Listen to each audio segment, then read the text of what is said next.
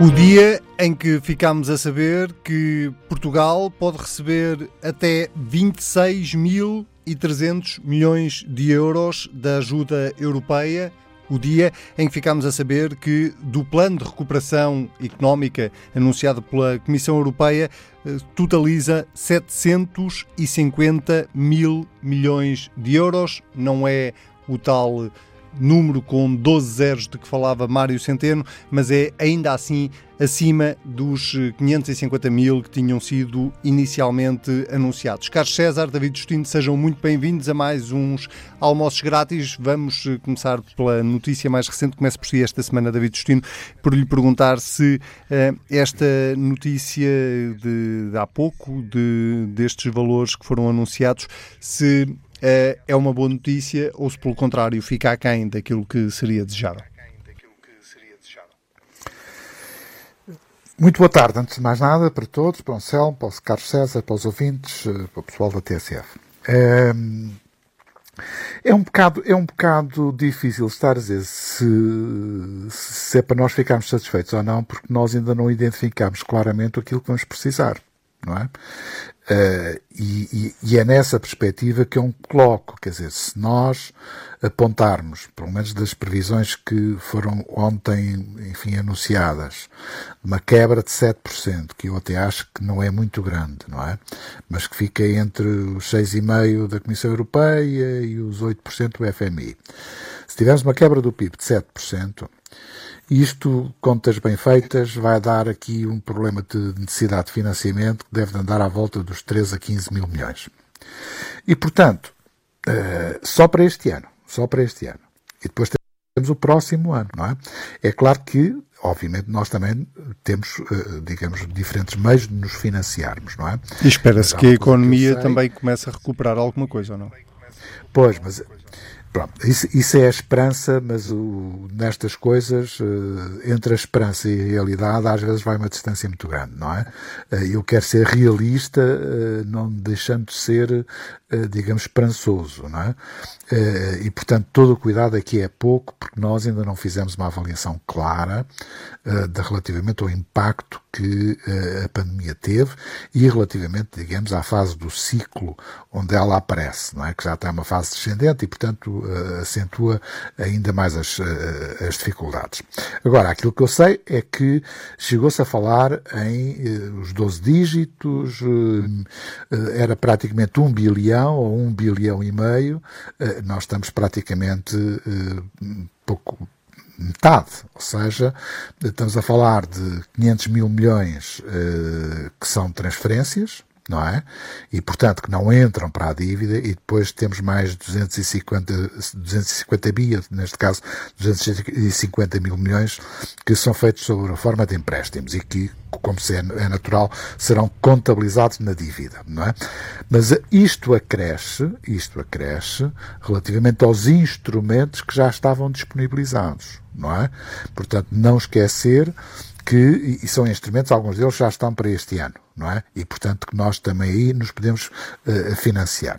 E, portanto, quer dizer, vamos ter calma, saber se é suficiente ou não, porque, uh, na minha opinião, uh, todo o cuidado é pouco. Agora, há duas ou três coisas que é importante dizer. Em primeiro lugar,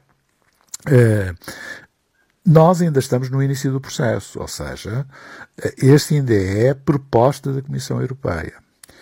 Uh, isto vai ter que ser aprovado, quer em Conselho Europeu, quer no Parlamento Europeu. Eventualmente o Parlamento Europeu será mais fácil, não sei, vamos ver. Vamos ver o que é que acontece também no que diz respeito à, ao Conselho Europeu. E isto porquê? Porque uh, os sinais que são dados pelos, trai, pelos quatro remitentes, não é? Uh, não são muito apaziguadores. Portanto, vamos entrar numa fase de negociação e não é por acaso que o agendamento das reuniões do Conselho Europeu já está feito praticamente até final de julho, na perspectiva de uh, se poder prolongar esta fase de negociação. Portanto, vamos ter aqui alguma calma.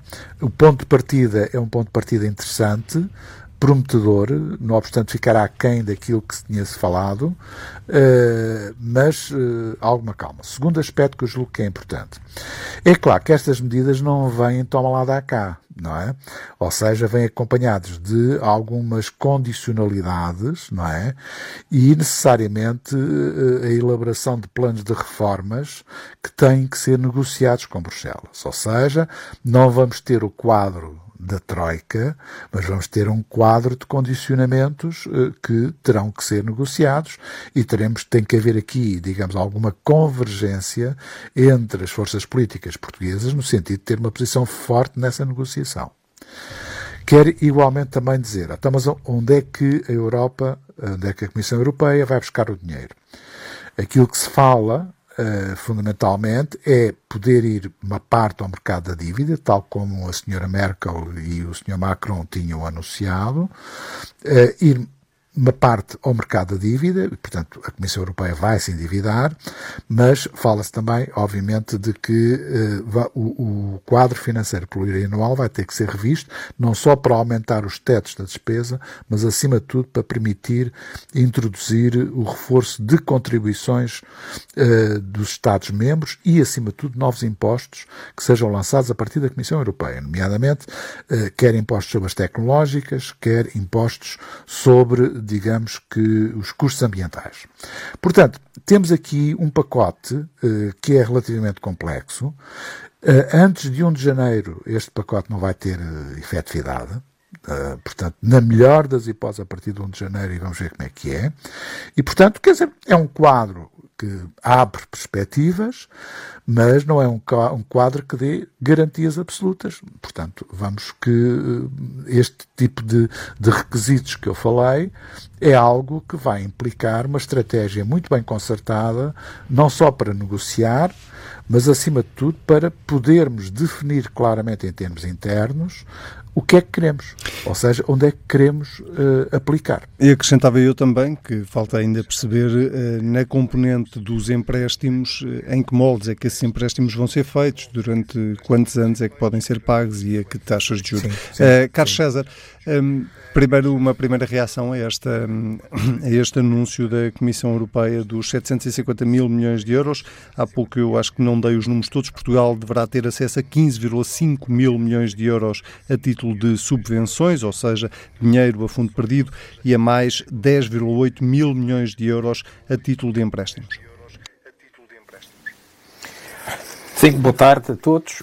Eh, eu queria fazer este registro, se nós todos já consideramos que muito positiva a proposta que havia sido apresentada pelo eixo franco-alemão, não podemos deixar de reconhecer que esta proposta é melhor do que aquela que uh, vinha do, da apresentada pela França e pela uh, Alemanha. Há dois grandes impulsos para que uh, este caminho esteja a ser feito com a melhoria eh, que penso que devemos reconhecer. Um, e desde logo foi a capacidade que os países da coesão revelaram em, uh, unidos, pressionar as instituições uh, europeias, face àquilo que era a posição irredutível dos chamados países frugais, que já não são o que era porque a Alemanha já se distanciou desse segmento, e por outro lado, a proposta do eixo franco-alemão, eh, como tem sido, digamos, eh, salientado, essa proposta teve um enorme significado no contexto político eh, europeu e constitui um forte impulso para a proposta que hoje é apresentada pela Comissão Europeia através da sua Presidente. A Europa tem que ter consciência que vai ter uma quebra brutal do ponto de vista da sua economia, que é estimada uma quebra do PIB em 12%, enquanto a quebra estimada para Portugal é uh, da ordem dos uh, eh, 7%, mas uh, esta proposta que hoje é apresentada só é possível, na minha opinião, porque a Alemanha, subscrevendo uma proposta com a França, alterou os equilíbrios, ou melhor, os desequilíbrios na União Europeia e quebraram um tabu, o da Comissão Europeia se financiar e o de fazer transferências e não empréstimos. Portanto, as notícias que hoje chegaram são boas notícias na sua leitura preliminar. Eu apreciei de forma muito positiva a insistência com que a Presidente da Comissão Europeia enquadrou a apresentação da sua proposta, mencionando repetidamente expressões que dão um conteúdo político inequívoco, falou de recuperação coletiva, insistiu muito na palavra coesão, falou de convergência, falou de interdependência. Portanto, esse uh, espírito é um espírito uh, construtivo e, sobretudo, do ponto de vista político e estratégico, relevante e uh, confina com a posição portuguesa nestes temas. a própria expressão de nova geração Uh, o, o, nova geração União Europeia para o Fundo de Recuperação é ela própria também uh, um sentido, uh, transmite um sentido de recomeço no âmbito dessa coesão, convergência, interdependência e recuperação coletiva e, portanto, uh, isso para mim é muito importante. Fincou também que a Comissão angariar os fundos contraindo empréstimos e, no essencial, nós não conhecemos os detalhes dessas propostas, nem os setores que serão considerados absolutamente prioritários, embora a Presidente da Comissão Europeia eles tenha feito uh, alguma referência, mas não se devem desviar no essencial da, da chamada proposta franco-alemã, uh, que uh, incidia em áreas de, predominantemente da estratégia de saúde, de, de, digamos, dos fundos para a solidariedade e, e crescimento, da aceleração da transição ecológica e digital, da, da capacidade e soberania industrial uh, europeias. Uh, e também aqui foi acrescentado algumas áreas como a formação, uh, a educação e algumas infraestruturas. Portanto, estas notícias eu enquadro-as como muito positivas. Claro que neste fundo nesta nova geração, o E Portugal vai ter que analisar com detalhe as razões que estiveram na base da distribuição que agora já é conhecida, mas eu acho que para já estamos no bom sentido, muitos detalhes para perceber como se somam esses instrumentos e se articulam, a nova geração União Europeia e o orçamento da União, como se considera o apoio a Portugal, considerando uh, o apoio que é dado a outros países e estamos a iniciar uma nova fase de inauguração, de negociação. Em boa verdade, a procissão pode ainda estar no adro, porque a Comissão, a Presidente da Comissão Europeia está hoje no Parlamento Europeu apresentando as suas propostas para o orçamento e para este novo instrumento. Uh, eu pensava, aliás, que teria uh, certamente em conta os contributos franco-alemães, mas estaria entre o contributo franco-alemão e o dos países frugais. Mas parece que ficou para além do plano Merkel-Macron. depois, o Conselho Europeu terá que procurar chegar a entendimento. Depois tem que passar pela aprovação do Parlamento Europeu. Depois, se o Conselho Europeu e o Parlamento Europeu não chegarem a acordo, a Comissão tem de apresentar uh, um novo projeto de orçamento. Portanto, até agora, não podemos dizer que uh, estamos prestes a ter uh, um acordo, mas podemos dizer que estamos a caminhar num bom sentido, mesmo que esse sentido nos possa distanciar da posição dos quatro países mais renitentes, que têm-se oposto a esta, digamos, a esta forma de postular eh, a solidariedade uh, europeia. Deixe-me lá fazer só aqui de. de qualquer modo... Deixe-me de, deixe só interrompê-lo para, para, fazer aqui também um bocadinho de advogado do diabo, porque uh, apesar dos hum. sinais e de, de, ambos concordarem que os sinais são positivos e de que estamos a ir no bom caminho, a verdade é que 750 mil milhões de euros para toda a União Europeia é exatamente o mesmo valor que só o governo alemão aprovou num pacote de medidas para a Alemanha. Uh, Sim, estamos seja, a falar deste coisa instrumento em, em especial. Não estamos a falar do conjunto do orçamento da, da União Europeia, não é? Uh, somado a isto. Portanto, nós ainda não conhecemos estes uh, detalhes na altura em que estamos aqui uh, a falar e também, sobretudo, não conhecemos o desfecho de tudo isto, porque nós estamos apenas a dar mais um passo. E é inequívoco que este passo agora dado é um passo positivo.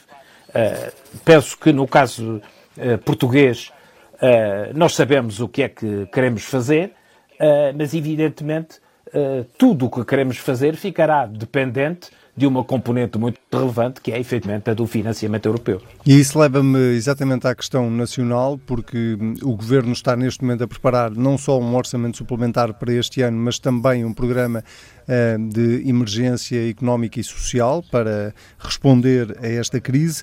Um, e eu começava exatamente por ligar os dois temas, David Justino, um, perguntando se ainda falta, ainda há tanto para negociar e ainda há tanto para decidir como é que, a nível nacional, se pode fazer grandes planos de médio e longo prazo, não se sabendo exatamente uh, qual vai ser a capacidade europeia de acorrer uh, um país como nós?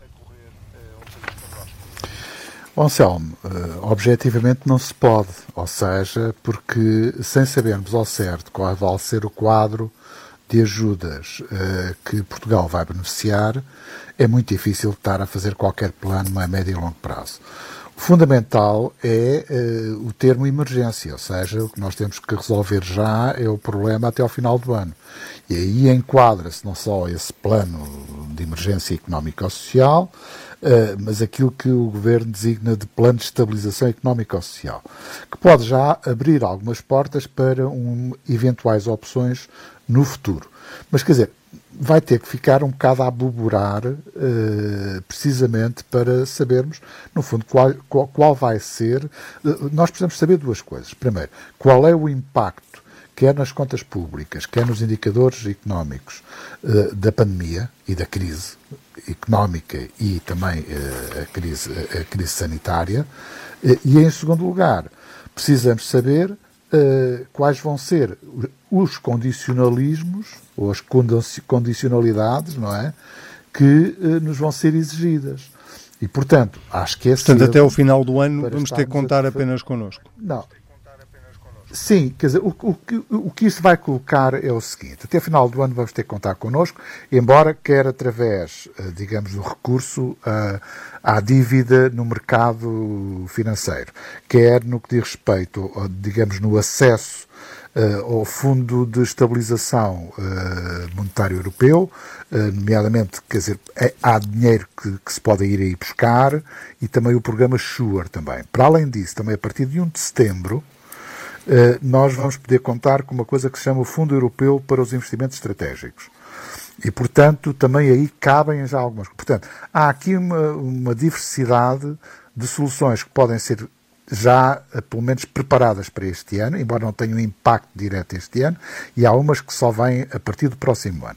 E, portanto, quer dizer, mesmo o processo. Nesta fase estamos num processo negocial relativamente àquilo que vai ser o pacote e qual fazer a posição. Depois vamos ter um processo negocial, país a país, entre Bruxelas e uh, cada um dos países.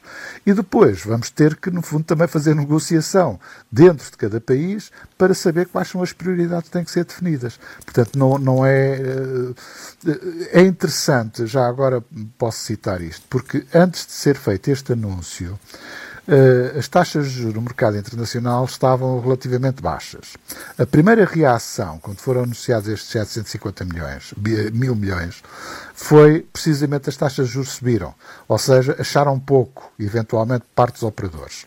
Neste momento, as coisas estão a aconchegar e estão a voltar aos níveis das taxas de juros já muito razoáveis. No caso português, eh, o yield de 10 anos anda à volta de 6,4, 0,6, portanto, taxa de juros. Portanto, nesse sentido, quer dizer, eh, é preciso ter aqui algum cuidado com as leituras que se fazem disto e, acima de tudo, saber agora quão penoso ou quão facilitado vai ser o processo negocial em sede do Conselho Europeu.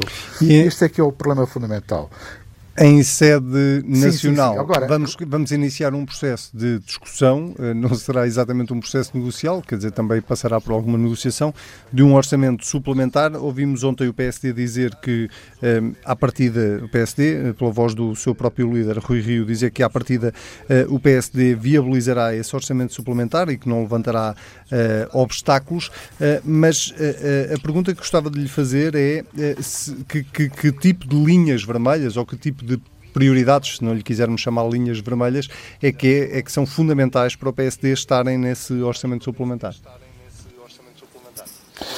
Vamos lá ver, a base de de um orçamento suplementar é o reforço uh, das verbas relativamente à despesa, e em especial a despesa que foi originada precisamente pelo efeito da crise, não é? E, portanto, todas essas, todos esse reforço de verbas, quer dizer, o PSD eh, está disponível para viabilizar nesse sentido. Agora, se aparecem algumas surpresas, nós precisamos saber qual é e, acima de tudo, vamos precisar de saber também, com linhas mais rigorosas, qual vai ser o quadro macroeconómico em que nos vamos, em que vamos trabalhar. Não é? E, portanto, eh, a nossa posição é de disponibilidade, e, portanto, se, na verdade, um orçamento suplementar for como é da sua própria natureza, um reforço das verbas decorrentes dos efeitos da crise, eh, o PSD não levantará problemas absolutamente nenhums, porque é uma coisa perfeitamente razoável. Se for muito para além disso, temos que ver em que pontos é que vai além disso ou não. Vamos esperar pelo mês de junho, eh, em que poderemos saber um pouco mais o que é que pode ser feito. Agora, eh, a postura do PSD é de não levantar problemas desde que não lhe levantem problemas ao PSD e ao país. Quer dizer, é tão simples quanto isto. É? Portanto, uh, a posição está, está, está, bem definida. Linhas vermelhas, uh, só depois de saber quais são as opções do governo. Quer dizer, porque há algumas, mesmo há alguns sacrifícios vão ter que ser feitos em alguns domínios, porque na verdade o efeito nas contribuições sociais, a baixa da receita, o aumento das despesas em saúde, quer dizer, há um conjunto de variáveis que decorrem diretamente uh, dos efeitos da crise não é? e da pandemia. Uh, vamos saber agora linha, o que é que vai para além disso. A questão da carga fiscal, a questão da carga fiscal é uma questão relevante para o PSD neste momento. Não, mas lá ver, não tem sentido em situação de recessão estar a aumentar a carga fiscal, quer dizer, o mais elementar keynesiano sabe isto, não é? Uh, portanto, uh, na verdade, uh, o que nós vamos ter que aceitar é um aumento do rácio da dívida, não é? Isso aí decorre precisamente disso. Só o facto do PIB quebrar cerca de 5%, uh, eh, o rácio da dívida vai aumentar, não é? Porque não, mesmo que não se contraia a dívida, vai ter, mas vamos precisar de contrair mais dívida, não é? E, portanto, é muito natural que haja aqui um, uma subida uh, que tem que estar dentro de determinados limites, quer dizer, também não pode ser uma coisa uh, disparatada, não é? Carlos César, uh, esta disponibilidade do PSD é bem-vinda, imagino eu, mas uh, pode levantar uma questão política ao governo na, com os parceiros da esquerda ou acha que não? Não, não, para já nós não temos nenhuma prioridade nessa geografia de, de apoios. A nossa prioridade é outra é conhecer as opiniões de todos os eh, partidos políticos, conhecer as opiniões dos parceiros sociais e procurar que o programa de emergência uh, económica e social e o orçamento retificativo uh, sejam documentos os mais consistentes possível e mais adaptados aos desafios com que de imediato nos confrontamos. Uh, nós temos uma situação que, do ponto de vista epidemiológico, nós sabemos continua razoavelmente positiva, também no contexto europeu e internacional. Isso deve-se, aliás, à conduta dos portugueses, nunca uh, é demais dizê-lo, mas também se deve às medidas e orientações uh, do governo, e é por isso que o governo está uh, especialmente creditado do ponto de vista da opinião dos portugueses neste processo. Os governos não estão todos em alta por causa da crise, alguns estão, outros não. Uh, mas nós bem sabemos que, e temos falado disso, que há o reverso menos bom da moeda, que é a economia e as famílias em grandes dificuldades. Por isso, o caminho a fazer é manter a moeda de pé, sem que assente numa uh, das faces, uh, expondo a outra. Por outras palavras, nós temos que salvaguardar a situação do ponto de vista sanitário, não comprometendo simultaneamente a recuperação que urge fazer da nossa uh, economia. Claro que não vamos escapar a incongruências, aliás, já nem estamos a escapar. Eh, por exemplo, poderemos viajar amontoados em cima uns dos outros dentro dos aviões, mas não poderemos ter uma única pessoa a assistir a um jogo de futebol num estádio com capacidade para dezenas de milhares eh, de pessoas. Mas bom, é com isso cinema. que nós vamos exatamente, é com isso que nós vamos naturalmente conviver. Bem, eh, uma coisa parece-me certa. Não havendo ainda uma clarificação, e essa clarificação só será feita mais tarde do, daquilo com que podemos contar em matéria de fundos europeus, é possível ter o orçamento suplementar, é certo, mas só é possível preparar o Orçamento de Estado de 2021, que é o documento decisivo, contando com a definição de recursos europeus.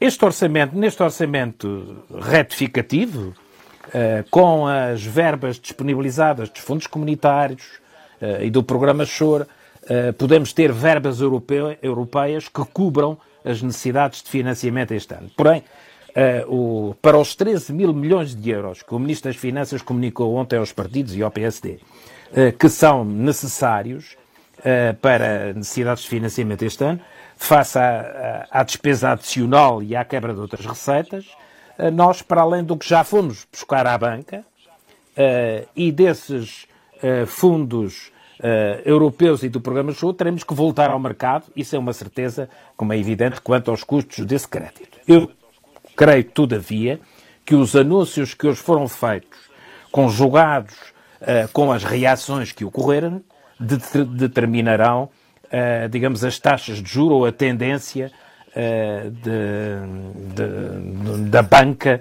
na, na consideração uh, e dos atores financeiros na consideração dessa necessidade de financiamento. Mas eu creio que nós teremos boas condições de acesso ao mercado. Agora, o que eu queria realçar no plano político era o seguinte: eu não me recordo Uh, também não me recordo, evidentemente, de uma crise desta natureza, mas não me recordo de um trabalho de um governo tão minucioso e atento às opiniões dos partidos e parceiros sociais para a elaboração de um plano uh, e de um orçamento, como o que agora uh, António Costa está a fazer com o Programa de Emergência Económica e Social, que será, presumo, aprovado em resolução do Conselho de Ministros, e o Orçamento de Estado retificativo, que será depois aprovado na Assembleia da República. É para mim um sinal de grande maioridade e de grande consciência política e sentido de Estado do Primeiro-Ministro e do Governo. Claro que é improvável que todos estejam de acordo com tudo, eh, mas eu estou convencido que o Orçamento de Estado eh, suplementar eh, será aprovado tranquilamente e que o Programa de Emergência Económica e Social aceite, na maioria, das suas uh, medidas. Já agora deixa é só perguntar, deixe só perguntar-lhe o mesmo que perguntava ao, ao David. Ainda assim, com todo este quadro, é inevitável ou não é inevitável que a segunda metade do ano, pelo menos, implique, do ponto de vista orçamental, alguns sacrifícios ou algumas medidas, do ponto de vista financeiro, mais restritivas? Eu não creio é necessariamente é que assim que seja, porque. Perguntava ao Carlos, mas já, já vou ao David. Eu... Ah, está bem, está bem, está bem. Eh, eu penso que já tinha perguntado ao David, mas de qualquer modo. Sim. De qualquer, o que eu acho é o seguinte: é que. É, eu, eu creio que uh, estão apontados uh, 13 mil milhões de euros de necessidades de, de, de financiamento uh, neste quadro de, de, de retificação orçamental isso presume-se que esmagadoramente a opção do governo será no sentido de uh, recorrer a empréstimos uh, para colmatar a baixa de receita e o aumento da despesa. Poderão existir, é certo, alguns acertos aqui ou ali, e nós temos falado no passado de algumas medidas que achamos também relevantes no plano europeu, seja de, em relação às empresas eh, digitais, seja em relação eh, a grandes lucros, ou, em relação à fiscalidade verde, mas eu penso que não, nunca será uma nota dominante ou sequer expressiva neste orçamento suplementar uma alteração da fiscalidade no sentido de uma maior oneração dos atores económicos. Portanto, Isso não devem, os impostos não devem aumentar, também não devem descer, mas aumentar não devem aumentar. Era isso?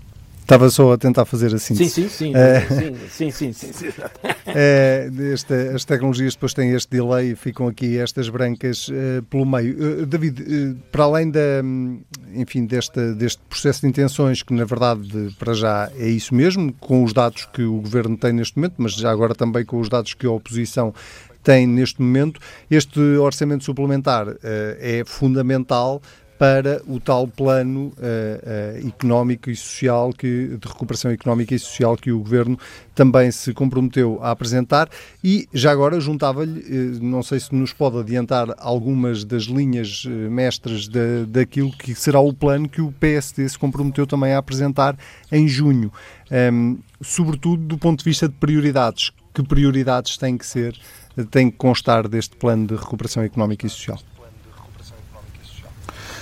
Não, eh, quer dizer, não vou, não vou adiantar pormenores, mas há duas ou três coisas que eu julgo que são importantes. Quer dizer, primeiro, dois focos fundamentais.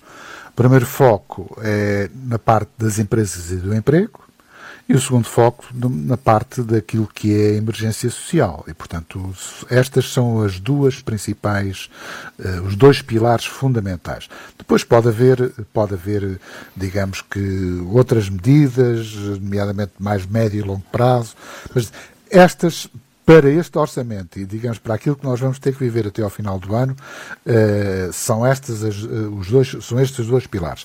Em primeiro lugar, o problema aqui não se coloca em termos de defender as empresas a qualquer custo, porque a gente sabe que há empresas que eventualmente nem têm eh, grande capacidade de se poderem regenerar.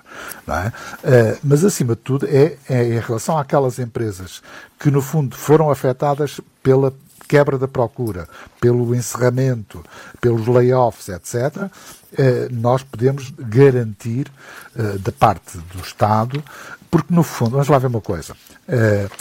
Isto é, um, é, é, uma escolha que tem que se fazer, porque se nós não dermos mais ajudas às empresas, vamos ter que pagar mais caro as situações de desemprego. Não é? E, portanto, quer dizer, o, o, Estado aqui tem que ponderar muito bem, o Governo, neste caso, tem que ponderar muito bem uh, até onde é que está disposto a ir, na perspectiva, saberem em termos de tempo e em termos de quantidade, não é? Uh, de saber porque, uh, se não fizer estes apoios, a maior parte das pessoas cai em situação de desemprego e em situação de desemprego a despesa, uh, nomeadamente do subsídio de desemprego, dispara, não é? Portanto, este ponto é fundamental, esta ligação entre empresas e emprego. Deixe-me só, a esse propósito, perguntar-lhe uma coisa. Qual é a sua posição relativamente à, à ideia eh, que tem sido defendida sobretudo pelos partidos eh, mais à esquerda de prolongar uh, o layoff até dezembro, até ao final do ano? Pois, a, a, a, medida é muito simpática, mas aqui tenho só uma opinião pessoal. É que se o chamado desconfinamento não está a ser igual para todos, a forma de compensar as empresas não pode ser igual para todos. E, portanto, dizer que o layoff é para todos, quer dizer, presta-se aos abusos mais generalizados que possam existir. Não é? Portanto, muito cuidado com este problema do prolongamento do layoff, porque há empresas que eventualmente eh, já não têm razão para estarem em layoff. Portanto, porque se nós vamos fazer um desconfinamento, quer dizer, o, o, o confinamento foi praticamente simétrico o desconfinamento vai ser desigual. Ou seja, há umas empresas que vão poder avançar, há umas que vão continuar a trabalhar como já o têm feito até agora. Há outras que vão começar agora, não é? Há outras que não podem começar agora. Portanto, vamos ter aqui diferentes níveis, dado que há uma solução gradualista. Eu penso que também que o layoff tem que atender precisamente a, essa, a esse gradualismo. Em segundo lugar, eu acho que, que é o ponto para mim mais, mais importante, que é uh, cautelar as situações de emergência social. E aqui o PSD tradicionalmente tem uma posição que é uma posição de poder combater os problemas de privação e os problemas de pobreza, uh, mantendo o problema da dignidade das pessoas. Isso é muito importante. Tradicionalmente. Em segundo lugar, não, não, mas isso é, é, é, muito importante. É muito importante que isso. Quer dizer, eu, eu testo voltar a ter que ouvir falar na sopa dos pobres e coisas assim. Quer dizer, é uma coisa que eu não subscrevo. Uh, embora eu reconheça, por exemplo, para populações sem abrigo, etc., não há outra hipótese, é aquilo que já está a funcionar. É? Agora, esse é um dos pontos fundamentais. Segundo ponto fundamental é que há muitas soluções possíveis no sentido de garantir essa dignidade e de poder prestar efetivamente um apoio ao cidadão, porque no fundo aquilo que nós estamos a assistir é assim, quando o Estado precisa, eh, aumenta impostos e o cidadão paga. Agora é o cidadão que precisa e o Estado deve, obviamente, se responder na mesma moeda. E, portanto, é, é, é, neste princípio que eu julgo que é fundamental apostar e, acima de tudo, contar com duas coisas: municípios e IPSES. Porquê? Porque são eles que conhecem as situações. Querer adotar soluções genéricas, querer adotar universais, leva sempre a desigualdades e, e, a discrepâncias que são insuportáveis. E, por outro lado, também julgo que há aqui um aspecto importante, que é o problema do para pagamento que tem que ser feito, é para terminar mesmo, o pagamento tem que ser feito às IPs. Ou seja, não é tolerável que eu possa antecipar pagamentos a determinado tipo de empresas e atraso pagamentos a outras. E neste caso não é só as empresas, são instituições de solidariedade social que estão a combater situações de fome, situações de exclusão social, etc., no terreno, são elas que, no fundo, precisam de ser mais apoiadas. E aqui a articulação com os municípios é fundamental, ou seja, isto não pode ser feito de cima para baixo, tem que ser feito a partir da base. Carlos César, hum, nas respostas que têm que ser dadas, que prioridades é que enunciaria? Eu penso que o programa de emergência não se poderá desviar, digamos, de, de, de três grandes áreas de prioridade. Uh, uma mais de, de, incidência institucional, que tem a ver com uh, aspectos como do, do, apoio às regiões autónomas e às autarquias locais, aspectos de aligeiramento, simplificação e eficiência da administração pública, da, da contratação pública, dos procedimentos burocráticos, eh, sem prejuízo da transparência, uh, e, portanto, uh, tem que haver um, um, conjunto de medidas nesse programa que resolvam, como estamos em tempo de emergência e como se trata de um plano de emergência, todos esses obstáculos. E depois, nós temos que estar muito concentrados a um programa com incidência na área das empresas, na área do emprego e na área social. Na área social, a verdade, o que nós sabemos é que estas crises acentuam e expõem as desigualdades, eh, seja nas relações laborais, eh, seja no acesso a bens e serviços, no teletrabalho ou na teleaprendizagem, eh, seja no rendimento em geral. A perda de rendimento é mesmo o fenómeno com maior consequência social neste processo e até já foi bom ser aprovado o prolongamento até a 30 de setembro na, no Parlamento, eh, por proposta do PS, das medidas de apoio às famílias no âmbito da pandemia, com a proibição de suspensão do, dos contratos de água, de luz, de gás, de, de telecomunicações e, portanto, uh, e também uh, do regime excepcional de apoio a inquilinos e senhorias. Portanto, nós temos que acentuar essas componentes no apoio social, tendo à cabeça o reforço do Serviço Nacional de Saúde, que agora terá um duplo desafio: o de não só continuar a responder a todos os efeitos resultantes da crise pandémica, como a toda a sua obrigação em geral de uh, assistência, prevenção e prestação uh, dos, cu dos cuidados de saúde. No plano económico, uh, nós temos que ter uma enorme atenção. Nós temos feito um trabalho que eu acho que já é um trabalho muito importante com um conjunto de medidas muito uh, diversificadas, de operações de linhas de crédito, de retoma de atividades, de apoios extraordinários para a retoma da atividade empresarial, uh, para os trabalhadores independentes, uh, incentivos para a aceleração de fundos comunitários, foram abertos novos incentivos, enfim, um conjunto variado de ações, mas é certo que muito vai depender da evolução dos mercados externos. Uh, e também uh, é muito importante que os apoios que nós temos que prestar uh, às empresas não só proporcionem crédito mais fácil e barato, como as moratórias bancárias, como incidam especialmente na capitalização das empresas, no apoio às cadeias de distribuição e, muito importante, na capacitação da iniciativa empresarial para novas áreas de negócios, centradas naquilo que são as prioridades também europeias no digital, eh, na inovação e na nossa capacidade uh, produtiva nacional. Muito bem. Em relação à questão que fechar, uh, do layoff. Sim, ah, pedia-lhe que fosse muito breve. À questão então. do layoff.